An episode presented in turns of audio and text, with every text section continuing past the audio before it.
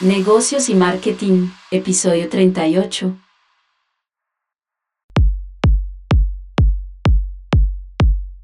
Buenos días, buenas tardes, buenas noches, buenas madrugadas, las horas que sean. Aquí el par de carcamales nuevamente, el par de viejitos acá listos a, hablar carreta, que es lo que hace uno, ¿no? Ya tomar tintico y hablar carreta, ¿no, Mauro? ¿Cómo vamos? No, bien, bien, bien, bien. Viejitos pero intactos, ¿no? Acuérdese de eso. Y nosotros hablamos carreta, los invitados sí vienen es de verdad a aportar, ¿no? Ah, sí, aquí la pajarilla es por cuenta de los anfitriones, pero los invitados duros.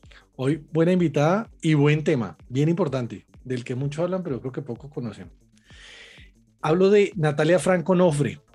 Actualmente es directora asociada en el departamento de marcas en la firma Lloreda Camacho y Asociados. Eh, abogada de la Universidad de los Andes, todos andinos, ¿no? Va a tocar que nos paute la universidad acá, bueno. Oiga, sí, mucho andino. Especialista en Derecho Comercial también de los Andes y máster en Propiedad Intelectual en la Universidad de Alicante. Su experiencia profesional de más de 15 años siempre ha girado en torno al derecho comercial y al manejo de marcas. Natalia Franco, bienvenida aquí a Negocios y Marketing. ¿Cómo estás? Muchas gracias, muy bien acá. Contenta de compartir con ustedes un ratico este tema eh, del que tanto se habla y poco se sabe, como dijiste tú. ¿Cómo la ve Mauro para que hablemos de marcas? ¿Cómo le parece? Eso es crítico y es un tema en que me declaro absolutamente ignorante y, al hacer empresa la gente no se da cuenta que quizás la marca es uno de los, o quizás es el mayor activo, no uno de los más importantes, sino probablemente el mayor activo y poco se sabe. Poco, se, sabe. Todo el mundo quiere armar empresa, termina siendo marca, pero no, no maneja la marca, sino la empresa. Y, y lo que al final vale ¿no? Cuando uno va a vender una empresa, por ejemplo, es eso, ¿no? No son los computadores y estos viejos que compró por ahí o la oficina arrendada que tiene, no. es probablemente el peso de la marca. Correcto. Bueno, y, arranquemos por donde debe ser. Em, iniciamos por el registro de marca. Eh, seguro todos los empresarios que nos escuchan entienden la necesidad de proteger su marca y el valor que tiene, como decía Mauricio y la necesidad de registrarla. Pero, ¿qué es el registro de marca y cómo se lleva a cabo? Natalia, cuéntanos. Bueno, el registro de marca es la forma como se protege la marca en el mercado colombiano. Eh, nuestro sistema es un sistema de los que se conoce como constitutivo del derecho. Esto significa que el registro de una marca en nuestro país se adquiere por el registro de la misma ante la Oficina Nacional competente. En este caso, la Superintendencia de Industria y Comercio y su delegatura para la propiedad industrial. Em, entonces el proceso de registro básicamente es la forma como se adquieren los derechos sobre un signo distintivo específicamente en el caso de las marcas o los demás comerciales em, por medio de su depósito ante la Superintendencia de Industria y Comercio previa definición digamos de lo que va a ser la marca como tal, el tipo de productos o servicios que se quieren identificar con la marca y a quién va a ser el titular de la marca. Eh, digamos que para unificar el tema de cómo hacíamos las marcas a nivel mundial, porque hay distintos tipos de sistemas y por ejemplo en Estados Unidos las marcas, el derecho sobre una marca no se adquiere necesariamente por su registro, sino por su primer uso en el comercio, distinto aquí en Colombia.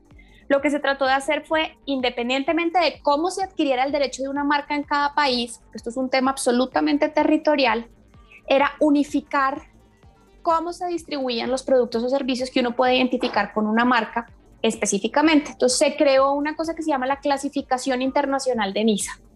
Y la clasificación internacional de NISA tiene 45 clases de productos y servicios que te permiten identificar en dónde encuadra lo que tú quieres eh, proteger en el mercado. Las primeras 34 clases son de productos.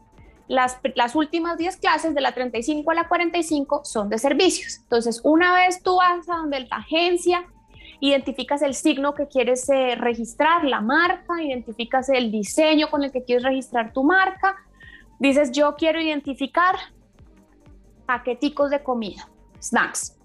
Entonces te vas a la clasificación internacional de NISA, identificas a qué clase pertenecen los snacks y solicitas tu marca en la superintendencia diciendo yo quiero el registro de mi marca en clase 29. Si tú además de identificar snacks con esa marca quieres identificar bebidas, porque te parece que quieres hacer bebidas carbonatadas, entonces te vas a la clasificación internacional de NISA, buscas dónde están las bebidas y resulta que están en la clase 32. Y además de tu clase 29 identificas tus productos en clase 32. Tú puedes registrar tu marca en tantas clases como tú quieras, eh, pero digamos que hay una, luego una, una responsabilidad respecto al registro de la marca, es que la marca debe usarse, eh, pero digamos, inicialmente la superintendencia no te va a pedir más prueba que simplemente tu intención de registrar la marca. Antes de iniciar el registro de la marca, nosotros, digamos, como firma hacemos un trabajo súper exhaustivo que se llama una búsqueda de antecedentes marcarios para identificar si hay alguna marca que pueda consistir un obstáculo para el registro de la marca que a mí me interesa. ¿Por qué es importante hacer la búsqueda y definir la clase? Porque la búsqueda me permite a mí saber si hay algo ya registrado que la superintendencia me pueda citar de oficio. Natalia, ¿cómo estás? La marca que tú quieres registrar no es registrable porque eh, David tiene registrada una marca similar o para yo saber si de pronto mi marca sí está disponible. La importancia de la búsqueda y la importancia de la clase viene en que yo puedo registrar una marca en clase 32 para identificar bebidas carbonatadas que sea idéntica a una marca en clase 12 para identificar vehículos automotores porque como las clases no están relacionadas, las marcas pueden coexistir.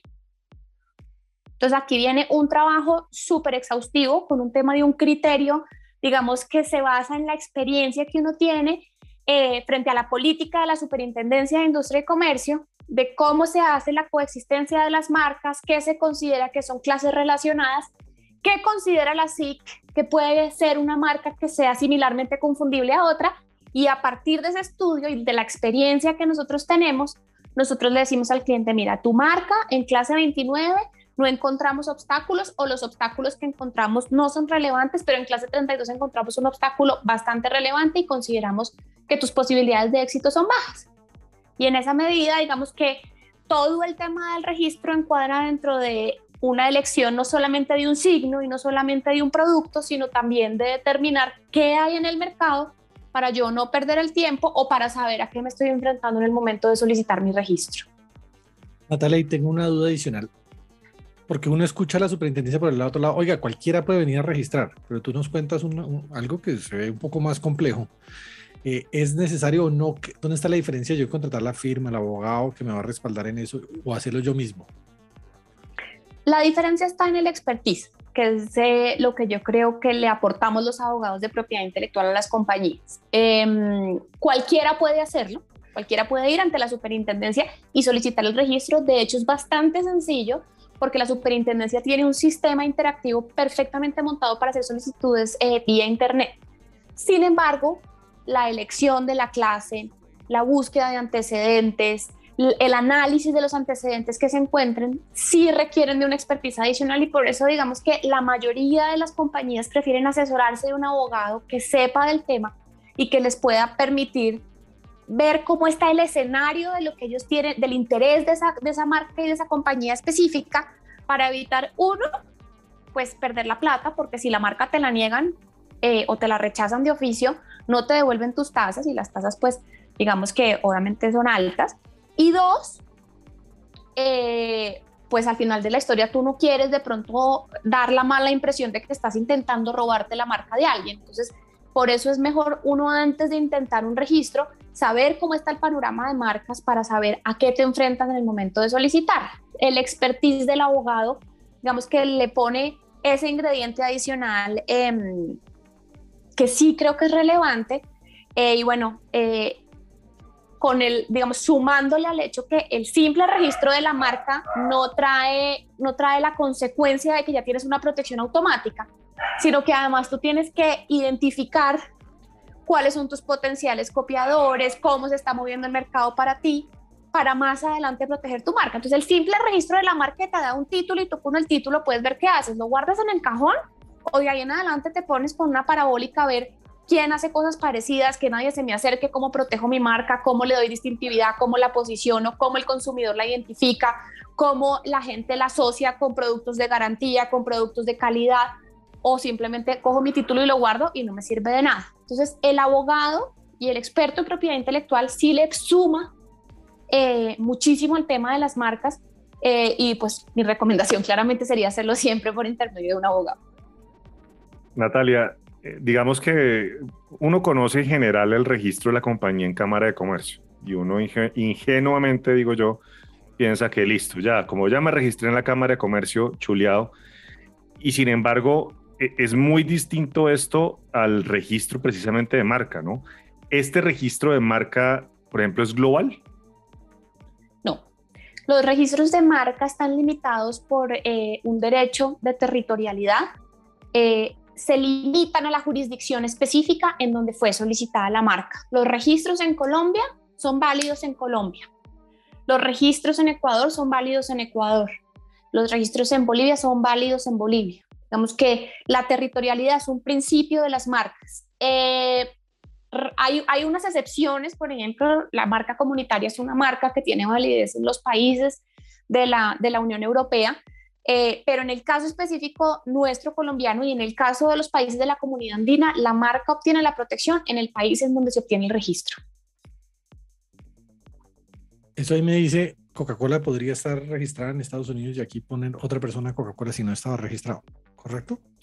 Es, correcto, digamos que eso tiene unas implicaciones adicionales respecto pues que Coca-Cola es una marca notoria y bueno, pero, pero sí digamos pues podemos ir a, casos eh, eh, un poco más básicos y pues no sé, acá tenemos registrada la marca Alberto Veo 5 para ropa, eh, con el AB5 y en Estados Unidos pues existe una marca de shampoos AB5 de shampoos. Son dos titulares completamente distintos y, no tienen nada que ver. La marca Corona eh, está acá registrada para identificar chocolate y pues en México es una marca famosa de cerveza. Acá luego también llegó el registro, pero digamos como por hacer unos ejemplos, es un tema absolutamente territorial y la protección se limita a la jurisdicción en donde se concedió la protección del registro.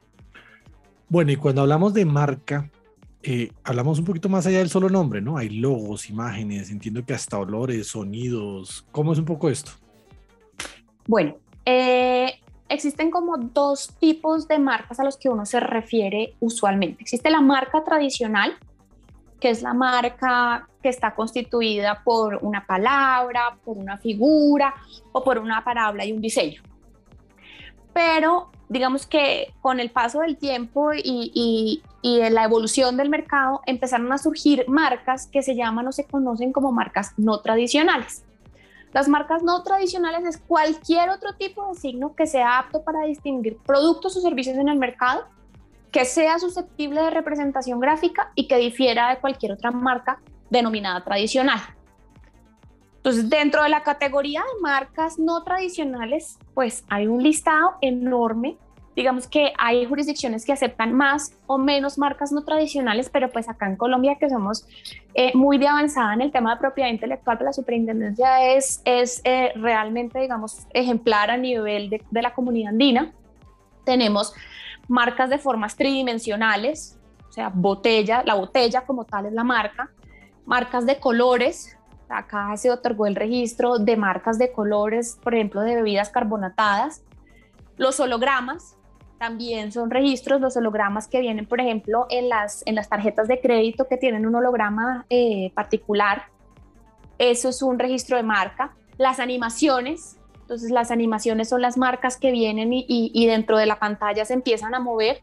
Eso también es registrable como marca. Las marcas de posición, entonces en dónde en el producto se encuentra ubicada específicamente la marca o un logo específico. Los olores también pueden ser registrados como marcas, los sabores y las texturas. Digamos que eso es como a, grandes rasgos lo que, lo, que, lo que es conocido como em, marcas no tradicionales. Y estas marcas se rigen por exactamente los mismos principios que se rigen las marcas tradicionales. Entonces, son tres los requisitos que exige la decisión 486, que es la norma eh, comunitaria a la que nosotros estamos, eh, digamos, em, a la que está, eh, sobre la que nos regimos. y los tres requisitos son básicamente em, la susceptibilidad de representación gráfica, o sea, que yo gráficamente pueda representar el signo que pretendo, la distintividad, sea, que no se confunda con el producto en sí mismo y que no se, que no se confunda con otras marcas u otros signos que ya están registrados. Y la perceptibilidad. Entonces, para cada caso, eh, el cumplimiento de estos requisitos o la verificación de los requisitos por parte de la superintendencia, pues se irá mirando de cierta manera. Por ejemplo, para citar algunos ejemplos, En el caso de las marcas tridimensionales, uno tiene que aportar una, una reproducción bidimensional o una fotografía del producto que le permita identificar cuáles son los detalles de la marca y también seis vistas de la marca con una descripción para que cuando uno vea la descripción de la marca, claramente una tridimensional es muy difícil, digamos, de representar gráficamente, en mi cabeza yo pueda recrear cómo es el producto la botella por arriba, la botella por abajo, la botella de medio lado y así en mi cabeza yo me formo una idea de cuál es la marca tridimensional. Por ejemplo, para el caso de las marcas de color, yo aporto un color delimitado por una forma, puede ser un cuadrado con un color adentro y la indicación del, código internacional que sea aceptado. Usualmente la gente utiliza eh, la referencia a los colores Pantone eh, y por ejemplo, los colores aisladamente considerados, pues yo tengo que, si no vienen delimitados por una forma, sino simplemente es un color específico que yo quisiera registrar para que los consumidores asocien ese color con mi producto o con mi servicio, tengo que aportar ante la superintendencia evidencia de que hoy en día cuando el consumidor ve ese color, lo asocia inmediatamente con mi empresa o con mi producto. Y en esa medida la superintendencia hace un análisis del caso específico y determina si se cumplen o no los requisitos marcas sonoras, pues representadas gráficamente por el pentagrama, por el fonograma y también aportar, por ejemplo, una grabación digital del sonido. Si son onomatopeyas, pues la, descripción de la onomatopeya. Em, las marcas animadas, por ejemplo, que son las que consisten en la secuencia de movimientos, pues uno aporta las imágenes fijas que, que constituyen el movimiento en su conjunto y luego una descripción del movimiento y una grabación de cómo se conjugan las imágenes independientemente eh, alineadas y la descripción del movimiento. Entonces, se trata, digamos, de marcas muy innovadoras, existen en Colombia, existen en Colombia, eh, y yo creo que se, que se van a empezar a poner más de moda porque, porque pues el mercado está evolucionando, el tema de Internet y que hoy en día pues todo sea un tema de telecomunicaciones de, en video, en el celular, que todo sea tan inmediato, pues hace que obviamente los, los empresarios pretendan estar en la mente del consumidor constantemente eh, y pues la verdad es que el tema de marcas no tradicionales hoy en día es súper común eh, y pues cada vez vemos más marcas eh, no tradicionales en el mercado. Seguro, están con hartas ganas de ir a registrarlo ellos mismos después de esto, ¿no? Natalia, ¿cuándo, ¿cuándo debería uno hacer el, el registro de marca? Digamos, monté una empresa, la registré en Cámara de Comercio. ¿Cuándo es el momento idóneo para hacer el registro de marca? Bueno, aquí es, me vuelvo un poquito más a la pregunta que me has hecho antes. Eh, y el tema de Cámara de Comercio es completamente distinto al tema de la marca. la obligación de registro de una sociedad en una Cámara de Comercio es para el ejercicio de, de funciones mercantiles. Digamos que es una obligación que no está relacionada para nada con el tema de marcas. Y de hecho muchas veces lo que pasa es que registran las sociedades y como en la Cámara de Comercio hacen un tema de homonimias, entonces la gente luego piensa que ya tienen vía libre para registrar la marca y, digamos que no están relacionados de ninguna manera. El registro en la Cámara de Comercio es para registrar la sociedad para el ejercicio de, de actividades mercantiles. Luego de que yo tengo constituida mi sociedad, puedo registrar la marca en el momento que yo quiera. Es más, yo puedo registrar la marca sin tener una sociedad. O sea, tú mañana te puedes ir, te diste cuenta que tu esposa hace unos ponques deliciosos, eh, le ponen una marca, los ponques se están volviendo súper populares, los venden en todas partes, Instagram tiene, un, mejor dicho, un centro de distribución y decidieron ponerle una marca. Se van y registran la marca como persona natural. O sea, el momento de registrar la marca es en el momento en el que tú te das cuenta que tienes un producto o que tienes un servicio y que tienes una necesidad inminente de diferenciarte en el mercado un poco esa, esa respuesta me lleva a otra pregunta. Digamos, en tecnología uno vive a veces casos de que hay gente, nos guste o no, dedicada a comprar dominios de uso en Internet.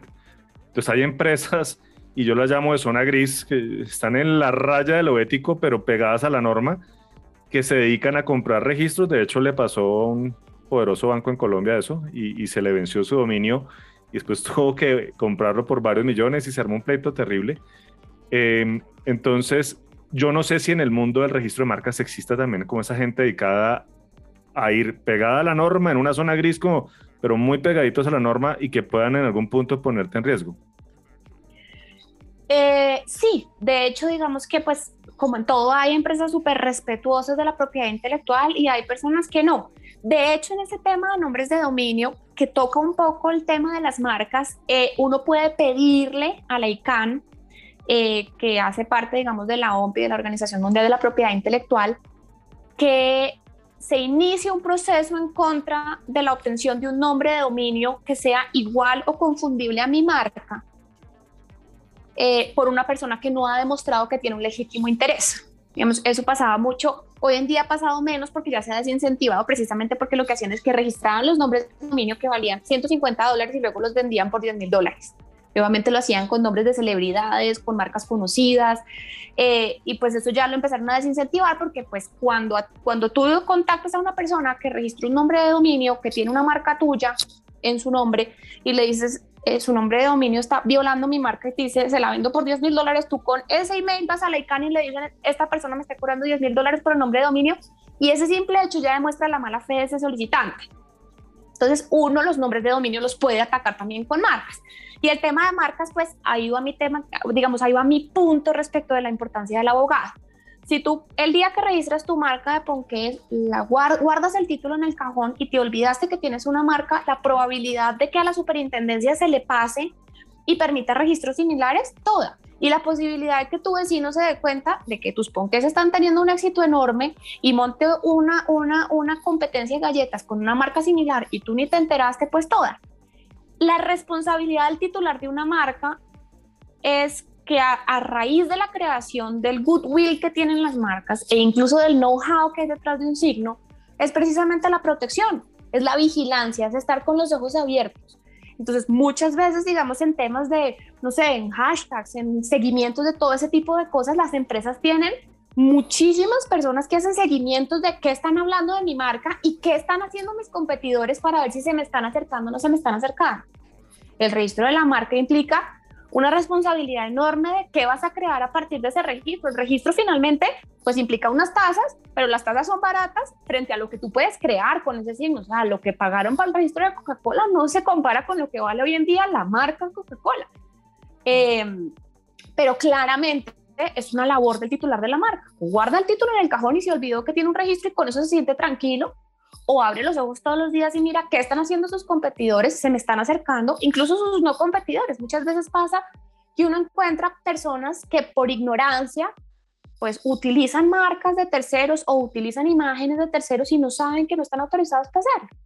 Entonces, la vigilancia de la marca va más allá de simplemente estar pendiente de quién solicitó, quién registró, sino además quién está usando, cómo están usando, lo que hacen mis competidores. Eh, y pues eso es una labor importantísima que no es tan difícil hoy en día porque hoy en día pues hay muchas formas, digamos, de hacer esa vigilancia, pero que trae un beneficio enorme para el empresario. Por allá en otro episodio, en la temporada 1, hablamos de derecho corporativo y societario y y con una persona de otra firma y, nos contaba un poquito de que no, no tenemos mucho la cultura los empresarios de, de, ese acudir al abogado de manera preventiva, ¿no? Pero aquí veo que también pasa, o sea, no, no consultan y entonces no sé si también ocurre que en la sociedad va el representante, uno de los socios y registra la marca a nombre de él, entonces los socios quedan ahí.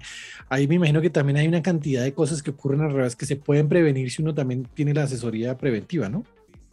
Claro, y, fíjate que adicional a eso hay un tema y es que pues cada persona en la cadena de la creación de un signo distintivo tiene algo en la cabeza. Entonces, el empresario que tiene el producto está enamorado de su producto y quiere que la persona que está creándole su marca entienda perfecto qué quiere transmitir. Luego llega la agencia que está creando la marca y entonces la agencia quiere tratar de que su, eh, su cliente se sienta absolutamente enamorado de la marca que escogieron y del logo que escogieron. Y luego viene toda esa cantidad de romanticismo que hay alrededor de la creación de un producto y de una marca, a donde el abogado, que es el aguafiestas, que le dice, pues todo lo que escogieron se parece a esto o es descriptivo. Muchas veces pasa que, se eligen signos, por ejemplo, que son descriptivos.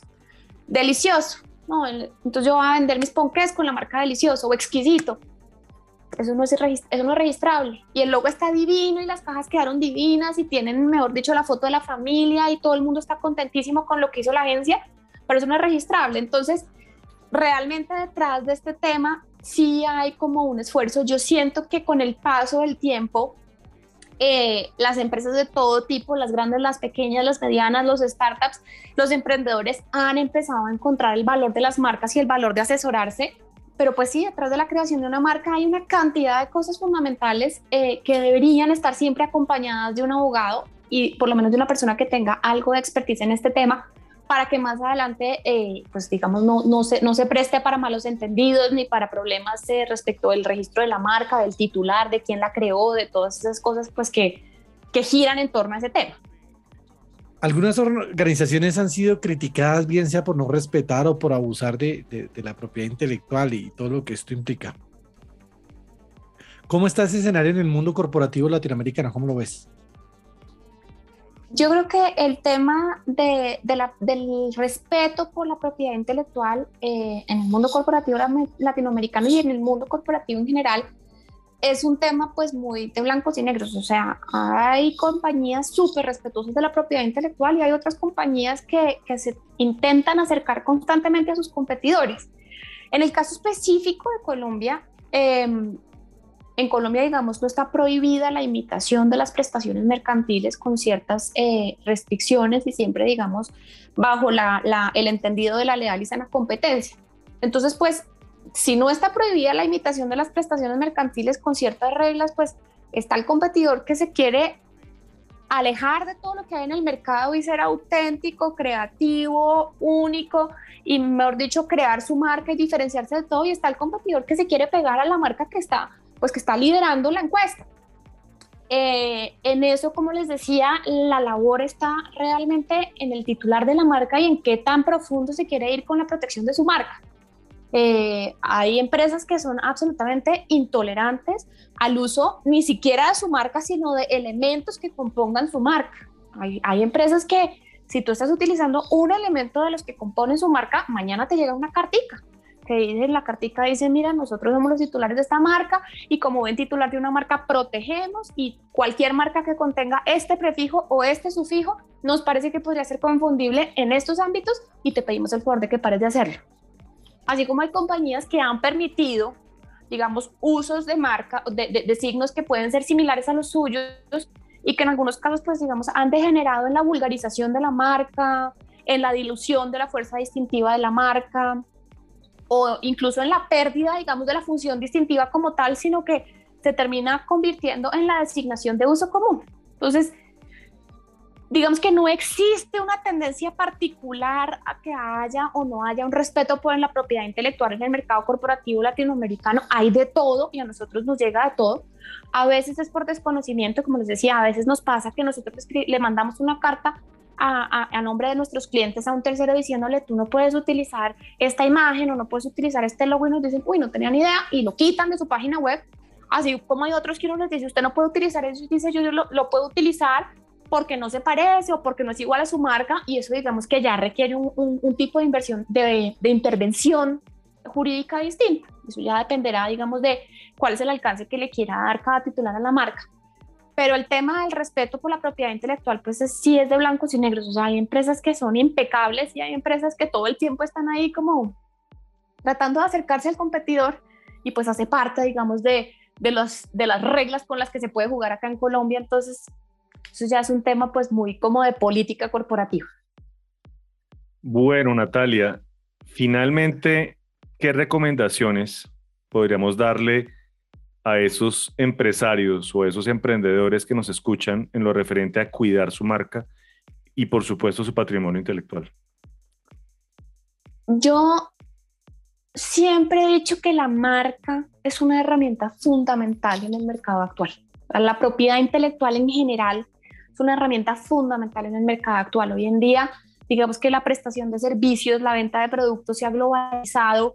Eh, eh, y en esa medida, la única forma que tiene un empresario de diferenciarse y de identificarse en el mercado es creando marca.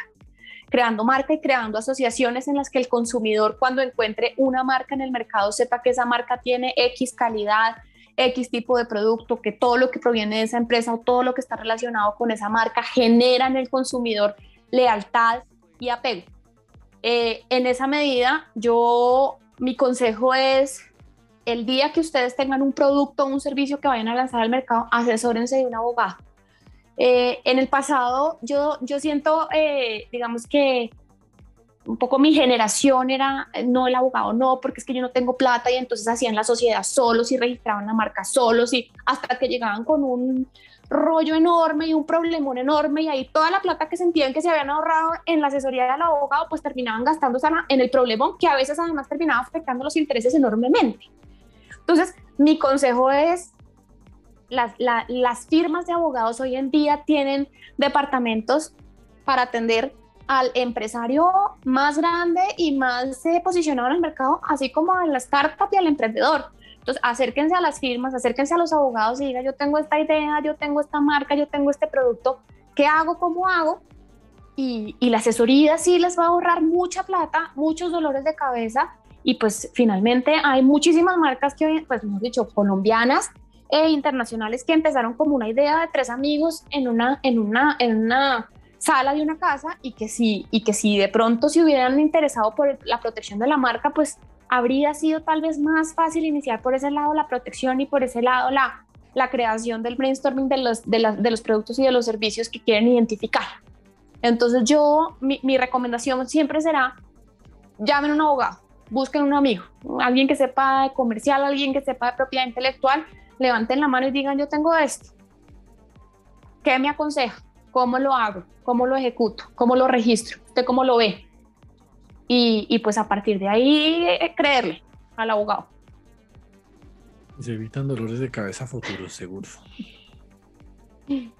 Bueno, nosotros siempre tratamos de hacer eh, trabajo de campo con nuestros invitados, ¿no, Mauro? No fue excepción hoy. No, no, no. Entonces por ahí me contaron que doña Natalia es una gran deportista, que le gusta mucho el tenis y las pesas. ¿Eso es así o no, Natalia? Sí, sí. La verdad es que, mm, eh, pues bueno, yo he sido deportista siempre eh, y hace como unos cuatro años tuve un entrenador para que ustedes vean cómo, cómo las personas fluctúan en sus eh, gustos un niño de un colegio súper famoso acá en, Bogotá, que luego salió de una universidad súper famosa también, administrador de empresas, y un día decidió que lo que más le gustaba era ser entrenador. Y montó un gimnasio boutique muy famoso cerca de mi casa y yo hace como cuatro años empecé a ir y entonces pues yo usualmente hacía lo que hacemos todos, trotaba, montaba en bicicleta como una loca.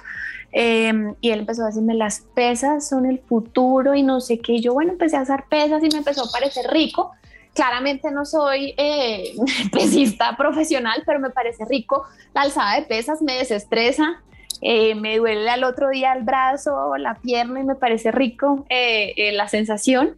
Y pues sí, hoy, está, hoy en día está muy, muy de moda el tema de las pesas, entonces me parece delicioso hacerlo de vez en cuando y pues obviamente además eso libera estrés, o sea, uno coge esa pesa y mejor dicho, a lo que da y pues sirve. Sirve para liderar la ese marido no se le vuela, Mauro, porque imagínense esa vaina ahí. abogada y aparte todo pesista. Abogada y pesista. No, ahí usted no tiene salvación, hermano. Porque yo creo que él ya a los amigos del celular. O sea, le, meten una levantada y después lo demandan. sí. O, en otro orden. Pero... ¿Y tenis te gusta ver? El tenis, el tenis me gusta ver y tenis, pues crecí toda la vida, tenis jugaba, todo el mundo en mi familia en, las, fincas de mis abuelos había tenis del, por lado y lado, no sé por qué. Y, y, me parece rico, me parece desestresante y bueno, ese también lo comparto con mi marido porque podemos jugar juntos, creo que en, cualquier momento me va a empezar a ganar más, pero hoy en día todavía podemos jugar juntos, entonces me parece lo mismo, todo eso que sea liberar energía, quiero para coger esa raqueta y darle Llega, llegó lista a trabajar, mente sana, cuerpo sano, relajada, mejor dicho. ¿Para qué yoga? Bueno, eh, y como te gusta el tenis, vamos a hacer una preguntita de selección múltiple. Me he dicho una, una sola respuesta. Eh, te, voy a, te, voy a hacer unos, te, voy a decir unos nombres y tú me vas a decir con cuál te quedas. Roger Federer, Rafa Nadal, Nova Djokovic, Pete Sampras o André Agassi. No, Rafa Nadal. No, pero esto no, es, esto, no es, de, esto no es de, cómo se ve, ¿no? No, no, no, sus tics. Porque me Yo, para... como también soy medio compulsiva, entonces a mí esos tics y todas sus cosas me parecen súper bien manejados. Por eso les digo que yo creo que él debe salir liberado de jugar ese tenis, ese brazo, sirve, saca todo el estrés y llega regio a la casa. ¿Y de mujeres cuál te gustaban? ¿Las William? No. ¿O cuál? Pues bueno, las Williams sí, lo que pasa es que esas que siempre ganan como que no le dejan ver a uno nada más. En mi época yo me acuerdo que mi sueño era ser Martina Navratilova y yo era chiquitica y la veía y me acuerdo de Mónica Celes porque gritaba un montón, entonces nos parecía a todos cuando veíamos los partidos de mujeres nos parecía antipatiquísima como gritaba. Nuevamente después uno como juzga sin saber, pues me imagino que gritaba era nuevamente para liberar todo ese estrés y llegaba a la casa regia. Ella soñaba con eso y nosotros con la con eh, Charapova, una cosa Charapova. Oiga, Leo, pero, pero esto sigue siendo la tormenta perfecta, ¿no? Llega a coger esta mujer una olla, un sartén, me dice ese sartenazo que le mete el hombre, ese revés. El hombre no, puede ver Charapova, ese, ese, solo lo dejan ver los partidos de la Serena, de Serena Williams, de resto no lo dejan ver nada más. lo tengo organizadito, él está organizadito. Bueno, Natalia, de verdad muy interesante. Te agradecemos mucho habernos acompañado hoy. Eh, final la, echemos la cuñita, dónde te encuentran, dónde la firma, dónde la encuentran, para cualquiera de nuestros oyentes que esté interesado en este proceso de marca. Bueno, nosotros somos Llorea Camacho y Cia, una firma que tiene más de 80 años de experiencia en el mercado. Eh, somos banda 1 en propiedad intelectual. Acá eh, trabajamos en la, en la 72 con quinta, como todas las firmas, en la página www.lloreacamacho.com y bueno, ahí tienen acceso a todos los abogados, incluida eh, esta abogada que les habla. Y, nada, tenemos Instagram, Twitter, mejor dicho, donde nos busquen, ahí estamos. Y, realmente pues la cuña también va porque realmente Llorea es una firma top 1 en temas de manejo de propiedad intelectual. Y como les decía, tenemos pues tanto para, la, para la, firma, la compañía más posicionada como para el startup y el emprendedor, eh, la puerta abierta y los oídos abiertos. Entonces, pues cualquier persona que esté oyendo esto que de pronto tenga una duda, bienvenida. Mi correo ahí lo encuentran en, la página web y bueno, ojalá, ojalá alguien se anime. Págale, págale a los que son, porque es que después, eh, eso ha sido una constante en todo lo que uno ve aquí, de todo lo que puede haber un empresario. Mucha informalidad y luego vienen los dolores de cabeza. En cambio, si uno arranca con pie derecho, pagándole al que sabe cómo es la cosa, se evita la cosa, ¿sí o no? Así es. Bueno, Natalia Franco, muchísimas gracias. Eh, ya saben, para los interesados, en Llorea de Camacho la pueden encontrar. Y bueno, un episodio más. ¿Cómo, la vio Mauro? Tema clave, absolutamente clave y del que yo sí en lo personal me dedico absoluta, me, declaro absolutamente ignorante y es crítico en la formación de empresa. Crítico, crítico. crítico. Natalia, muchas gracias. Eh, de verdad, mil, mil, mil gracias por este tiempo y por todo tu conocimiento. A ustedes, Alejandro Mauricio, mil gracias. Qué, qué, qué agradable esta, esta conversación con ustedes y bueno, cualquier cosa ya saben dónde buscar, dónde encontrar. En conclusión. La marca, ¿no? Aquí hablamos de marca mucho desde el punto de vista de marketing y todo eso, y, la cosa jurídica, vea, se le olvida a todo el mundo, se le pasa. Construimos marca desde, desde lo comercial, desde el marketing, pero, pero la normatividad legal se nos olvida. Y eso es grave. Hablando, hablando de los resúmenes que siempre hablamos, me quiero quedar acá con una cosa que inclusive me parece que conlleva a, casi todos los episodios en que hemos hablado, y es que como que no arrancar uno de cero. Oiga, tengo este proyecto, asesores acá, asesores allá, mire acá. O sea, no, no seamos tan informales, sino de verdad hacer consultoría con el que es. Sí, y no ahorrar, no ahorrar en eso. Y usted bien lo decía hace, en, el podcast, eh, un episodio pasado cuando hablábamos de derecho corporativo, lo fácil que puede ser al principio uno tomar todas las precauciones y crear una buena empresa desde el punto de vista, digamos, de, de, de registro y demás, eh, y lo difícil que puede ser después eso. Y en la marca pasa exactamente lo mismo. Se mata usted como empresario construyendo una marca, se vuelve su bebé y después su hijo, eh, y, si no la tiene registrada, pues tiene un riesgo gigantesco. Es que siempre hablamos de que el hijo es la empresa, no, es la marca realmente. ¿no? La, la, empresa es una extensión, pero, pero ahí hay que tenerlo claro y pagarle al que sabe, ¿no? Eso creo que también lo hemos visto en todo lado, ¿no? Pagarle al que sabe. Ahí por ahí no ahorre, uno puede ahorrar en otras cosas. Eh, hombre, mobiliario, si quiere. No importa que la silla no sea necesariamente pues una cosa, pero no le ahorre a ciertos temas que son críticos. Aquí, aquí me quedé con varias cositas por ahí. Cuente. Por ejemplo, eh, uno puede, digamos, en aras de discusión, uno puede hasta hacer el registro de marca. Uno ahí, ahí, ella hablaba, la doctora Natalia hablaba pues de, de un registro que se hace, eh, pero el problema es la investigación que uno no hace, lo que ella llama la, elección de las clases, eh, la parte de antecedentes, como que todo el, el entorno y contorno que hay alrededor de una marca específica, ¿no? Es que, es que uno, la gente no entiende mucho lo de la marca, otros lo confunden con el registro de cámara de comercio y todo eso. Pero además de eso, si uno escucha todo lo que hay detrás de eso, que puede ser un logo, que puede ser un color, que puede ser un olor, eh, eh, es bien complejo. Yo no me arriesgaría tan hacerlo uno así como tan manual. Claro, si es una necesidad, bueno, pero ahí hay un riesgo porque puede perder, o sea, perder esa plata de ese, de ese intento de registro, ¿no?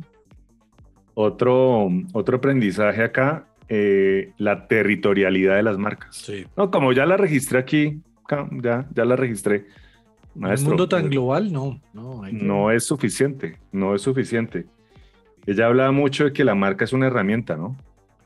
Sí. Eh. Sí, sabe también yo con qué me quedé importante, que no es solo registrarla, ¿no? O sea, esa es como la cuota inicial, pero usted en adelante tiene que hacerla más, estar pendiente, todo, hacerle seguimiento, porque eso no puede ser, no se le puede volver ahí un, diploma colgado sin uso, no, tiene que uno estar pendiente de qué está pasando con su marca, o sea, protegerla realmente, ¿no? ¿Sabe?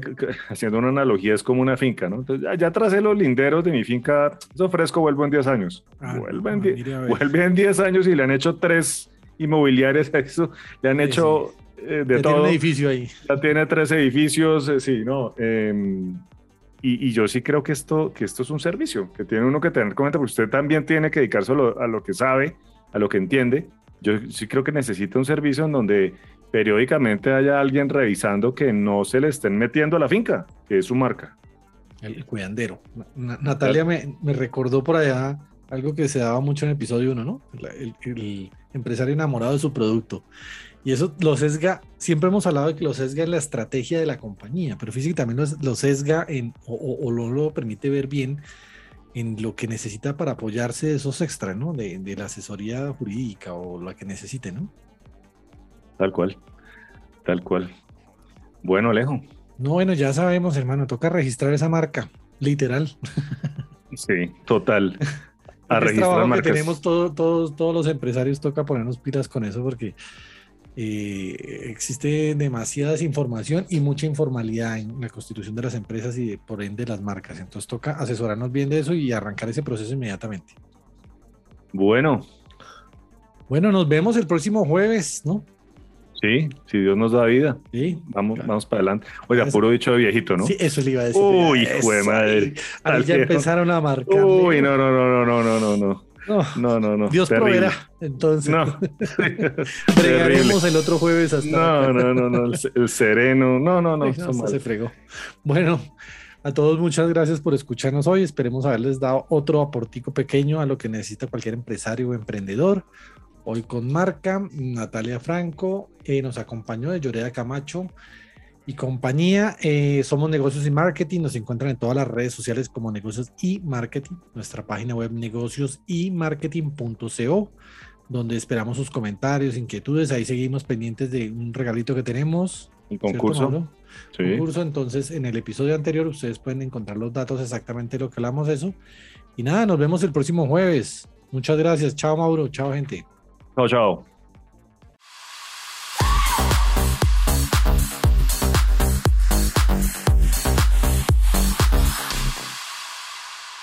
Rebeldía inteligente.